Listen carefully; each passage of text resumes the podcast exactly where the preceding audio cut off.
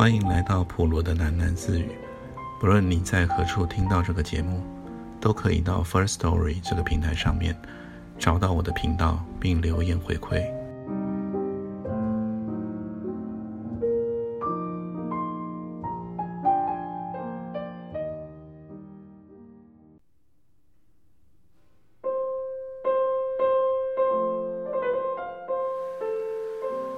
前一阵子。跟一个亲戚聊天的时候，听他说起了他的前同事发生的一些事情。那他的同事跟他说，他最近很沮丧，因为他那个已婚的儿子正准备离开台中，搬到台北去生活。问了为什么，亲戚的前同事开始娓娓道来：之前，因为他有他儿子住处的钥匙。所以时不时的，他就会拿一些吃的东西到儿子家里去，或者是可能趁儿子不在的时候，就到儿子家去打扫房间什么的。偶尔还会指示媳妇什么什么的一些事情，但是演变到最后，儿子变成是避之唯恐不及。这位前同事他自己觉得。他是为儿子做牛做马，为什么最后是这样的结局呢？我猜测，一开始可能儿子为了配合母亲大人的好意，所以就将就着配合，不反对母亲做以上所说的那些举动。但是久而久之，儿子与太太的两人生活开始感觉到被干扰。因为母亲大人可能会无预警地出现在家门口，这种随时可能会出现的压力，就变成了严重的打扰。这时候，儿子应该已经三番两次要求母亲大人不要再进行以上的举动了，但是每次儿子说出不需要帮忙的时候，母亲大人却以为。儿子是在跟他客气，所以把儿子的真话当成反话在听。最后，儿子一家终于受不了了，只好搬家逃走。于是，我可以合理的推测：第一，关于到儿子家打扫或者带东西过去等等，这些应该都不是儿子主动要求的，因为如果是儿子要求的。儿子没有道理不开心才是啊。第二，钥匙应该是母亲当人的要求才给。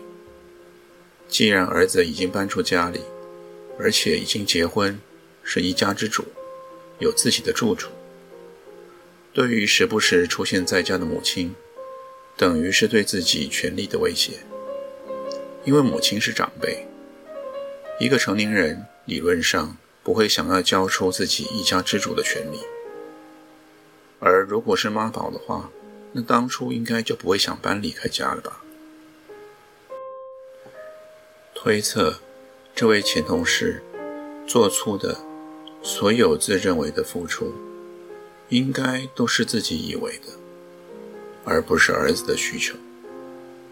他先替他的儿子想象出很多的需求，然后。他再去满足这些自己假想的需求，但为什么这位前同事要这么做呢？推测是因为他已经退休了，过去的时间可能又没有培养出自己的嗜好，或者做好退休生活的规划。如果平时又疏于交际，只是忙于家事与工作，以至于没有什么朋友，那么。他必须找些事情来做，让自己活着好像有意义、有目标、有精神寄托，而不是漫无目的的。漫无目的的日复一日，天天无事可做，是恐怖的。其实这样的状况在我的周遭还蛮常发生的。我的观察是，特别容易发生在长辈对晚辈的情形之下。常见的情形是，长辈可能会问晚辈有什么需求，如果晚辈的回答是否定的，那么对方也会自行脑补，认为对方是客气，然后就依照自以为正确的讲法，去满足那个自己想象的对方的需求。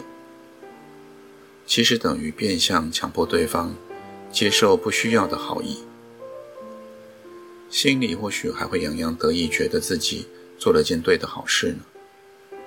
而或者对方也正因为被强迫而不开心呢。我认为这就是变相的情绪勒索，过度的替他人着想，适得其反。己所不欲，勿施于人，这个大家都明白，但是。己所欲就可以施于人吗？我曾经看过一个综艺节目，这个综艺节目常常邀请很多居住在台湾的外国人，针对预先设定的主题来进行讨论。有一次，节目邀请了来宾来自于日本的各大城市，包括大阪、东京、冲绳、京都等等。其中主持人问了一个问题，要大家写出哪一个日本的城市的人是最难相处的。结果大家一致的写出了答案是京都人。有趣的是，连京都人自己都这么认为呢。原因就是京都人会过度的替他人着想，而反而造成了他人的困扰。节目中的京都人就举了一个例子，譬如某个京都人，他邀请了朋友到我家中做客，聊了好一阵子以后，时间越来越晚了。这时候主人可能已经觉得累了，想休息，但是呢又不好意思赶客人，于是这个时候主人可能会跟客人说：“你等等啊，我再去倒壶茶来。”这样我们可以再多聊一会儿呢。如果这时候客人是京都人，那么他就知道主人其实已经在赶客人了。这时候就客人应该要很识相的说：“哦，时间晚了，我也应该回家去了。”但是对于不是京都人来说，却以为主人说的是真的，反而又聊了一会儿。事后才发现被讨厌，因为不是京都人，实在很难猜出对方现在说的到底是真话还是反话呢。这一点对于不是京都人的日本人来说，实在是非常困扰的。所以，过度的为他人着想的沟通方式，一来没有效率，二来有可能因为自己的过度主观。而产生了错误的决策，甚至是与对方想象完全相反的状况呢。至于如何替他人着想，我自己有一套简单的步骤。当然，如果今天需求是由对方主动提出的，那么自然会发生错误或者是误会的情形，也就会降到最低。因此，以下我自己所想出来的步骤，是针对对方。没有主动提出需求的情况下，所使用的。第一，当然是要非常的确定，我所想到的对方的需求，是不是正是对方所需要的。因此，如果你与此人的熟悉程度不够高，那么就有可能会发生想象错误的情形。一旦发现自己想错了，当然就立即终止后续的动作喽。第二，如果这个需求我已经非常确定是对方需要的，接下来我会去观察，我在现在这个时刻满足这个需求是不是一个恰当的时刻呢？因为就算有需求，也未必就是在这个时候最需要啊。第三，即便需求与时间点都正确。但是有可能对方是自己就可以完成的，那么我也会斟酌是否有出手帮忙的必要呢？第四，如果以上都是正确的，那么最后还必须确认自己协助对方的方式是不是对方想要的呢？我认为要为他人着想最重要的前提是尊重而不是要让人感受到被施舍恩惠的或者是让对方的意识产生必须知恩图报的愧疚感。这就让我想起我看过的一篇报道美国的某些州，即便是在下大雪的日子里面，公立的学校也不会轻易的就停课，原因是。学校里的某一些有经济困难的学生，有可能他们每天其中最丰盛的一餐，就是学校提供的午餐。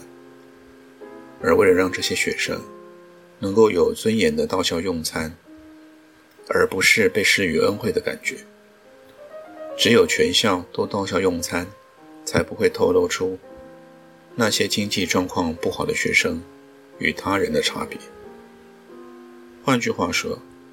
牺牲一些方便性，来换取维持清寒学生的健康与尊严，这是对人尊重的表现与用心。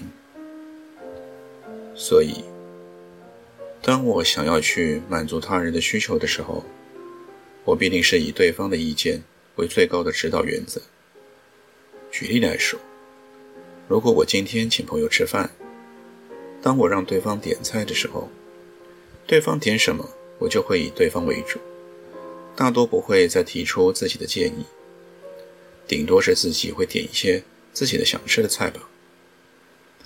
我不会在对方点完菜之后，又跟对方说：“哦，我觉得哪样菜可能比这样好哦。”或许事实真是如此吧，但是对方的意见已经不被尊重了。当然，也有人会觉得这不过是小事一桩。但是我总觉得，魔鬼藏在细节里，对人心也是一样适用的。今天跟大家分享我自己对于为他人着想与情绪勒索的思想差别。如果没有产生共鸣，也无妨。人生本来就是有很多面向的。